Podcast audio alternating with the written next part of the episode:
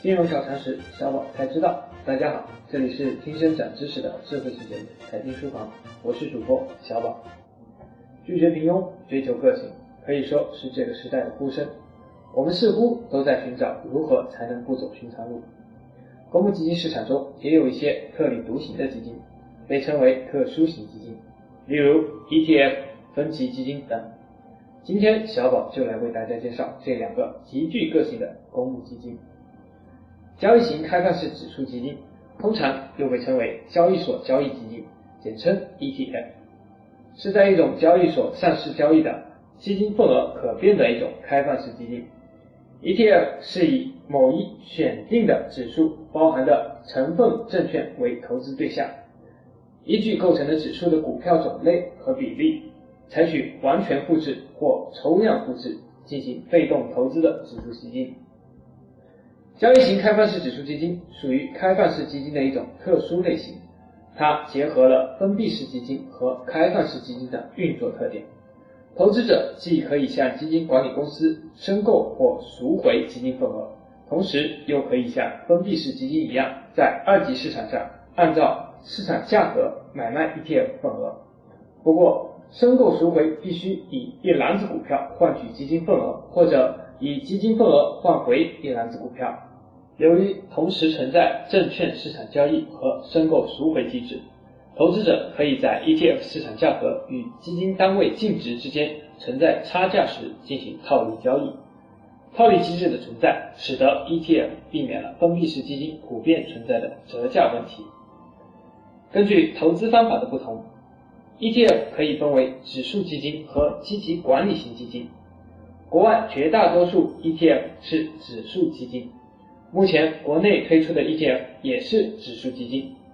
ETF 指数基金代表一篮子股票的所有权，是指像股票一样在证券交易所交易的指数基金，其交易价格、基金份额净值走势与所跟踪的指数基本一致，因此投资者买卖一只 ETF 就等同于买卖了他所跟踪的指数，可取得与该指数基本一致的收益。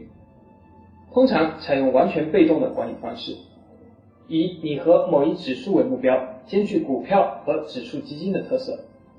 ETF 具有以下特征：一、被动操作的指数基金；二、独特的实物申购赎回机制；三、实行一级市场与二级市场并存的制度。截止一六年十二月三十日，在中国上海证券交易所和深圳证券交易所上市的 ETF 共有一百四十个，含货币基金 ETF。其中，在上海证券交易所上市的有九十二个，交易代码都以五十一开头；在深圳证券交易所上市的 ETF 共有四十八个，交易代码都以十五开头。以二零一六年年底的价格估算，所有的 ETF 所占的市值大约为三千四百亿人民币左右。如果去除货币基金，剩下的 ETF 总共大约为一百二十个。市值总和在两千亿人民币左右。上文说到 ETF 中有套利机制的存在，那么套利机制到底是什么呢？套利的原理是同一件东西有两个市场，有两个价格，价格总在变动，从低价格市场拿货到高价格市场卖，获取其中差价就是套利。ETF 套利分为溢价套利和折价套利。溢价和折价的基础是一级市场的 IOPV，IOPV 可以理解为盘中实时的基金净值。二级市场的价格大于 IOPV 就是溢价，低于 IOPV 就是折价。当二级市场价格大于 IOPV 时，投资者就可以进行溢价套利。具体流程为：一级市场申购 ETF，二级市场实时卖出。当二级市场价格低于 IOPV 时，投资者就可以进行折价套利，具体流程为：二级市场买入 ETF，一级市场实时赎回。不管是溢价还是折价套利，一般一二级市场之间价差在千分之二左右，就可以覆盖交易成本，产生套利空间。基金公司喜欢溢价套利，讨厌折价套利，因为溢价套利会产生申购，扩大规模；折价套利则会增加赎回，缩减规模。但投资者才不管这个，只要超过千二的空间，他们就像蚊子见了血一样扑过来。套到折溢价空间消失为止。对于很多投资者来说，ETF 是一个比较新的投资品种。ETF 的好处是它能够像股票那样被随时买卖，同时可以帮助投资者以比较低廉的价格达到多元分散的指数投资目的。随着国内投资者的金融教育程度的提高，国内的 ETF 市场也会遵循国外市场规律，被越来越多的投资者认可。公募基金中除了 ETF 以外，还有另外一个特立独行的家庭成员，叫做分级基金。分级基金又叫结构型基金，是指在一个投资组合下，通过对基金收益或净资产的分解，形成两级或多级风险收益表现有一定差异化基金份额的基金品种。它的主要特点是将基金产品分为两类或多类份额，并分别给予不同的收益分配。分级基金基础份额也称为母基金份额。预期风险收益较低的子份额称为 A 份额或稳健份额，预期风险收益较高的子份额称为 B 份额或进取份额。分级基金各个子基金的净值与份额占比的乘积之和等于母基金的净值。例如，拆分成两类份额的母基金净值等于 A 类子基金净值乘以 A 份额占比加上 B 类子基金净值乘以 B 份额占比。如果母基金不进行拆分，其本身是一个普通的基金。分级基金按照不同的标准可以分为很多类别，例如按照运作方式不同，分为封闭式分级基金与开放式分级基金；按照投资风格不同，分为主动投资分级基金与被动投资分级基金。分级基金的运作较为复杂，我们举个非常有意思的小故事来为大家简要说明。母基金就是妈妈，A 类份额是弟弟，B 类份额是哥哥。哥哥胆子大，弟弟胆子小。妈妈各给兄弟两个一千万，让他们过好富二代的日子。但是呢，哥哥就不满足，要求弟弟把一千万借给他去炒股，赢了亏了都算哥哥的，但是保证弟弟的本金安全，并且每年还给弟弟五十万利息。弟弟十分开心，但是也担心哥哥万一输了钱。还不起怎么办？于是他们约定了一个下折算和上折算的条款。